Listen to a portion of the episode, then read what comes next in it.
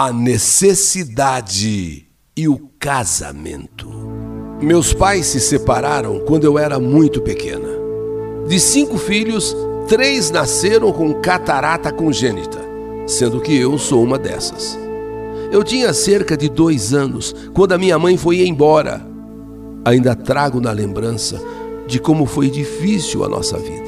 Éramos em cinco irmãos. A mais velha tinha sete anos, uma verdadeira escadinha, cada ano um, cada ano um. Meu pai saía para trabalhar e deixava que minha avó nos desse comida, cuidasse de nós. Minha avó colocava a comida numa panela de ferro e fazia as repartições, dividindo o bocado de cada um comer. Era óbvio que a comida era pouca, faltava comida. Assim foi por muito tempo, até que cada um dos irmãos do meu pai pegou uma criança para cuidar, exceto a mais velha e o caçula, que era um menino. Esse meu pai não quis dar a ninguém. Meu tio, irmão do meu pai, chamava-se Marciel. Este foi quem me pegou para criar. Marciel era mais que um pai, pois ele tinha seus filhos, mas nunca fez diferença entre os filhos legítimos e eu. Foi quando então meu pai conheceu uma mulher, e com a qual teve mais três filhos, Porém, esta não aceitava que meu pai desse qualquer ajuda, qualquer assistência a nós. E por causa disso, o meu irmão acabou se envolvendo no mundo das drogas e perdeu sua vida muito cedo. Um dia, eu ia pegar um pão francês para dar ao meu irmão que estava com fome. E minha tia me pegou no flagra e me chamou de ladrazinha e me castigou, mas me castigou muito por isso. Meu tio, quando soube, ficou bravo com ela, porque ele me tratava como filha, porém ela tinha suas diferenças. Mas o tempo foi passando e eu já ia completar 12 anos quando meu pai me tirou da casa do meu tio. Mas ele tirou só porque estava com raiva de me ver bem na escola, bem vestida. Me tirou, mas não me quis. Ligou para minha mãe vir buscar as filhas dela, porque ele já tinha criado, o que era uma mentira. Quem tinha criado eram os irmãos dele. Eu cresci então revoltada com a minha mãe, pois sempre ouvia dizer que ela nos deixou, que ela nos abandonou, e de fato foi o que ela fez. Agora, morando com a minha mãe, trazida que eu fui pelo meu pai, ela se enciumou ela passou a ter ciúmes do marido dela, né? Do marido dela comigo. Então ela não me deixou na casa dela nem um mês, nem um mês, por causa de ciúmes. E foi quando eu comecei a trabalhar aos 12 anos como babá. Quando a patroa perguntava quanto eu queria ganhar, eu respondia: uma casa, um prato de comida e quero que você goste de mim. Porque até hoje não tive ninguém que gostasse de mim. Até hoje, ninguém gostou de mim. E nesta casa, eu vivi trabalhando nessas condições até os meus 15 anos. E foi aí que eu decidi mudar de vida. Meu tio caçula se ajuntou com uma mulher do interior de São Paulo, pois ele estava trabalhando como pintor na fazenda onde a mesma, onde essa mulher morava e o meu tio resolveu trazê-la para São Paulo quando terminou o serviço lá na fazenda. Nessa época, eu vivia em troca de favores. Lavava uma louça, ganhava um almoço. Fazia isso, ganhava aquilo. E assim por diante. Um dia, conversando com essa mulher do meu tio, que ele trouxe do interior, ela falou que tinha um irmão solteiro. E eu, sem pensar, falei para ela: eu vou casar com ele eu vou casar com ele. Ela sorriu duvidando. Nem conhece o meu irmão e, já vem falando em casamento? Você tá louca? Você nem conhece ele. É quando o meu tio então me fez o convite para conhecer a fazenda, porque ele e ela iriam passear na fazenda para rever os pais dela que moravam na fazenda. Eu aceitei então no intuito de conhecer aquele que eu disse que eu ia me casar. Aquele eu nem conhecia, Então agora, eh, como eu ia com eles lá para a fazenda, eu ia ter a oportunidade de conhecer o irmão dessa mulher. Assim fomos para tal fazenda. Meu tio ver o sogro, ver a sogra, sua esposa ver o pai, ver a mãe, as irmãs, e eu querendo casar, eu querendo conhecer o irmão dela, pois já não aguentava mais viver pedindo um prato de comida ou um lugar para dormir.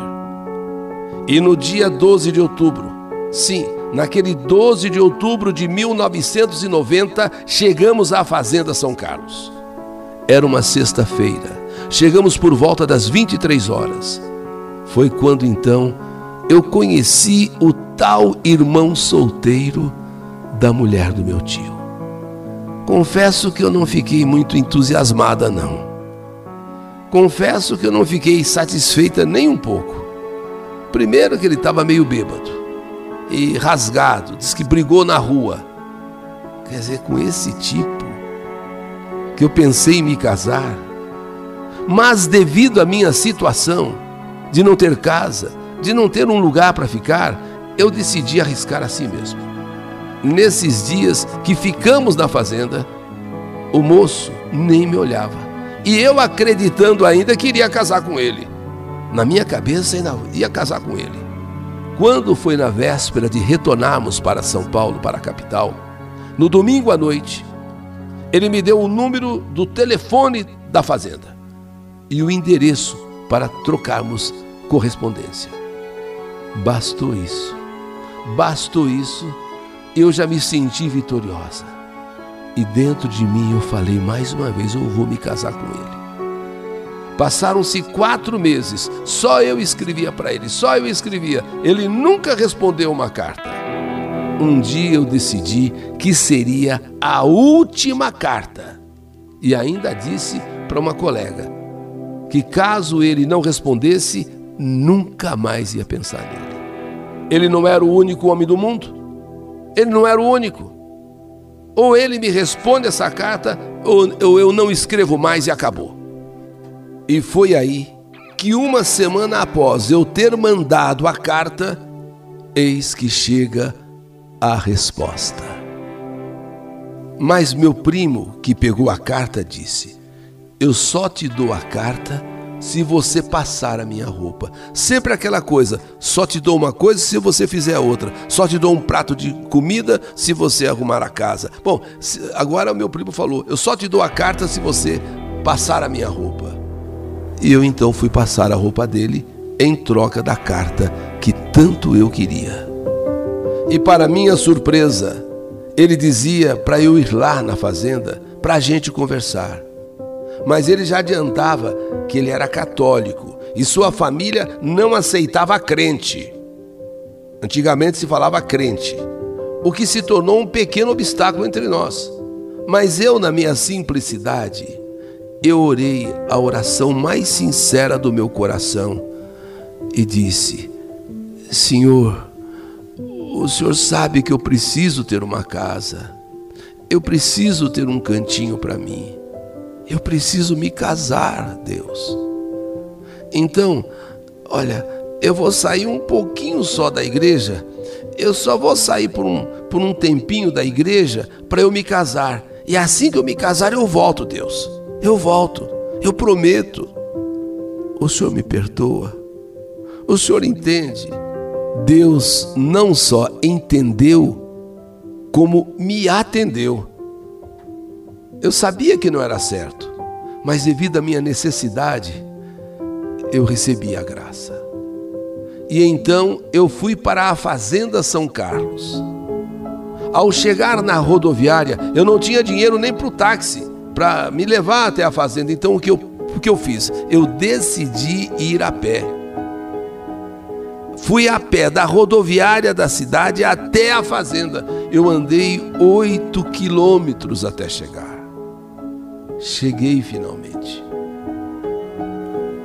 Após conversarmos um pouco, ele perguntou da irmã dele e do meu tio. Eu falei, olha, eles estão lá bem em São Paulo e tal. É, eu, é eu que vim aqui, só eu, somente eu. Por fim, então, ele falou de nós e disse: andei pensando muito em você. Sabe, depois que você foi embora, eu, tô, eu senti assim, muita falta sua, senti muita vontade de ter você. E, e andei pensando que não dá pra gente namorar. Você lá em São Paulo e eu aqui. Eu não sei o que você faz lá. E nem você sabe o que eu faço aqui. Então, é, eu tô assim, sabe, pensando em você, mas também ainda tem uma coisa da, da religião. A gente é muito católico, você é crente. Na hora eu pensei, vixe, e agora? Deus, achei que eu ia casar. Deus, eu fiz aquele pedido. Eu supliquei ao Senhor que entendesse, eu ia sair só um pouquinho da igreja para me casar, depois eu volto. Mas eu tô, tô achando que não vou me casar. A verdade é que eu nem trouxe dinheiro para voltar. E enquanto eu estava de cabeça baixa pensando, sabe, que ele estava achando tanto problema ali para a gente se, se unir, que eu fiquei pensando, pensando, de repente ele falou: Mas mas se eu falar para você ficar, você fica? Na hora saiu, sim, sim, claro, claro que eu fico. Eu fico sim. E daquele dia até hoje estamos juntos. Após um ano de casada, voltei para o lugar que nunca deveria ter saído a igreja. Conforme eu havia prometido, pedi licença para Deus para sair da igreja para poder me casar. Um ano depois eu voltei e faço parte até hoje. É a Assembleia de Deus. E assim, e assim, faz 30 anos que estamos juntos. Mas minha história de superação não acaba aí. E ainda tem muita coisa para contar que acredito seriam necessárias pelo menos mais duas cartas. Mas por hoje é só.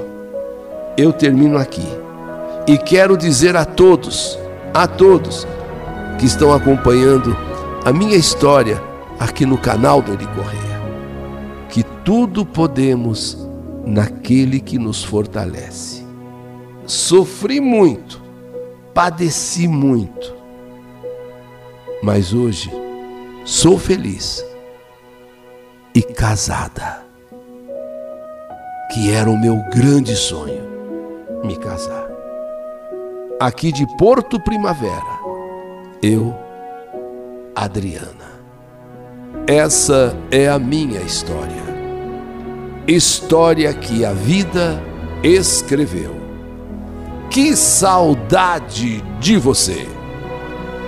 A necessidade e o casamento.